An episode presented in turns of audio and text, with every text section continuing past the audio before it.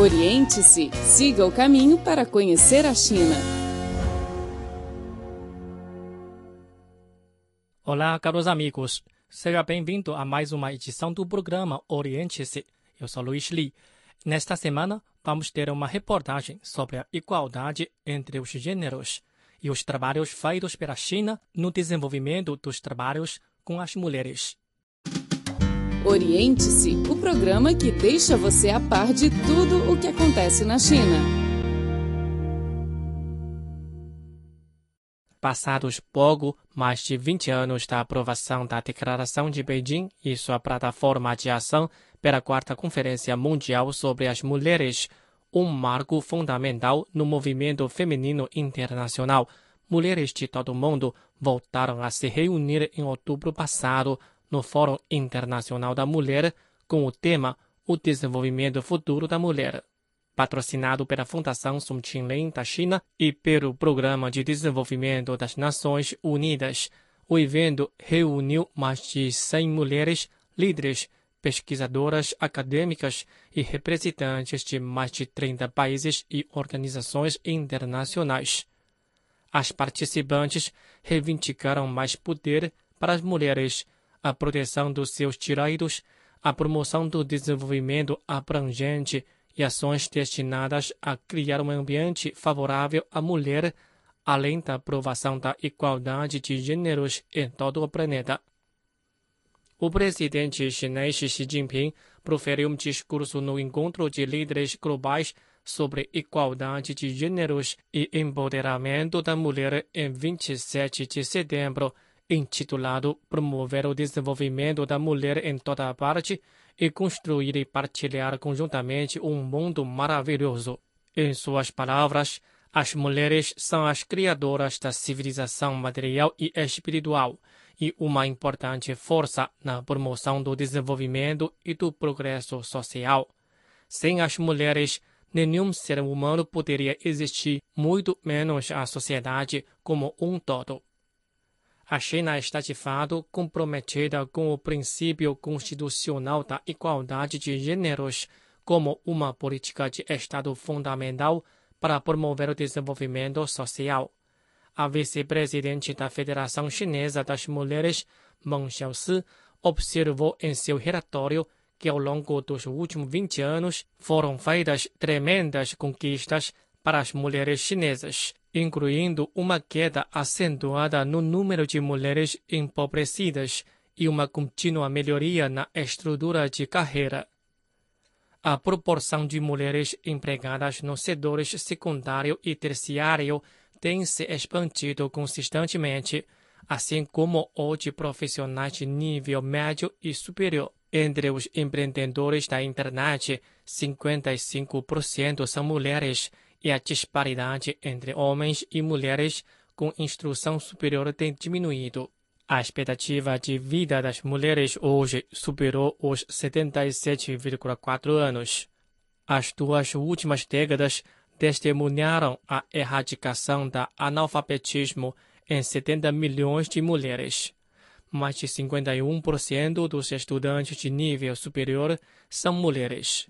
As mulheres também desempenham um grande papel nas tomadas de decisões políticas. Portanto, há um ambiente favorável ao maior desenvolvimento das mulheres. A China contemporânea se tornou uma força mundial reconhecida e, portanto, provê as mulheres com uma plataforma mais ampla sobre a qual possa demonstrar seu talento e potencial. O tradicional espírito das mulheres chinesas hoje ostenta novas características na nova era, declarou em seu discurso Huang Huilin, reitora da Academia para Comunicação Internacional da Cultura Chinesa da Universidade Normal de Beijing. Ela destacou um escopo mais amplo e a maior profundidade da participação da mulher chinesa na administração dos assuntos nacionais, o número crescente de mulheres de destaque nos círculos econômicos e culturais e que essa tendência também cresce em outros campos. Helga Laroche, fundadora do Instituto Schiller, expressou sua admiração pelas palavras proferidas pela senhorita Peng Liyuan em 26 de setembro nas Nações Unidas. A senhorita Pão acredita que toda garota tem direito à educação, da qual ela mesma se beneficiou. Disse ainda que oportunidades iguais em educação terão imenso impacto em toda a nação. Seu sonho chinês é que todas as crianças e as meninas em particular tenham acesso a uma educação igualitária, destacou Helga. O secretário-geral das Nações Unidas, Ban Ki-moon, disse certa vez: não poderemos alcançar 100% do potencial mundial se excluirmos 50% da população do mundo. Nos últimos 20 anos, houve grande progresso no empoderamento e na igualdade das mulheres em todos os países. Os resultados de um levantamento feito pelas Nações Unidas mostram que a igualdade entre os gêneros melhora a qualidade de vida das mulheres e jovens e, ao mesmo tempo, é benéfica para o desenvolvimento da família, da comunidade e da nação. As conquistas relativas à igualdade das mulheres irão permitir que mais crianças frequentem a escola e darão impulso à diversidade cultural, oportunidades iguais de emprego para as mulheres podem acrescentar um novo motor de crescimento econômico global. Novas tecnologias constantemente redefinem como o mundo é conduzido. O comércio pela internet é uma oportunidade vital para o empoderamento das mulheres, pois dá grande margem à sua criatividade. Alibaba é o maior grupo eletrônico da China. Dos seus varejistas online, quase metade são mulheres. Os comentários de consumidores vêm principalmente de mulheres, que também respondem por 50% ou mais do total de compras online, declara Julia Prosati, gerente do Programa Nacional do Escritório Chinês para Mulheres das Nações Unidas. Jack Ma, fundador e diretor-geral do grupo Alibaba, uma vez comentou bem-humoradamente que as mulheres são a arma secreta por trás do veloz desenvolvimento da corporação. Lee Mun-sung, presidente do Instituto para o Desenvolvimento das Mulheres Coreanas, destacou que os países que mantêm alto nível de emprego para as mulheres, como Noruega, Suíça e Luxemburgo, têm todos um alto PIB per capita. Administradoras mulheres têm influência proativa no gerenciamento geral das companhias. Uma pesquisa feita com 170 corporações coreanas entre 2009 e 2013 mostrou que aquelas que tinham mais mulheres na direção apresentavam maior índice de sucesso, maiores lucros e maior movimento de vendas. O Cribor oferece a página na internet desde o dia 20 de dezembro de 1999 em português.cri.cn, que foi reformulada em 2009, e a Cri Webcast Rio de Janeiro a partir de setembro de 2007. O conteúdo online está dividido em várias seções: notícias, temas atuais, cultura, economia, entretenimento, música, esporte, blog, rádio online, bem como uma sessão de vídeo. Jiang Yongping, professora do Instituto de Estudos sobre a Mulher da China, chefiou três levantamentos sobre o estado social das mulheres chinesas. Os resultados dos três mostraram que o desenvolvimento sustentável de alta qualidade depende da realidade da participação e das contribuições das mulheres.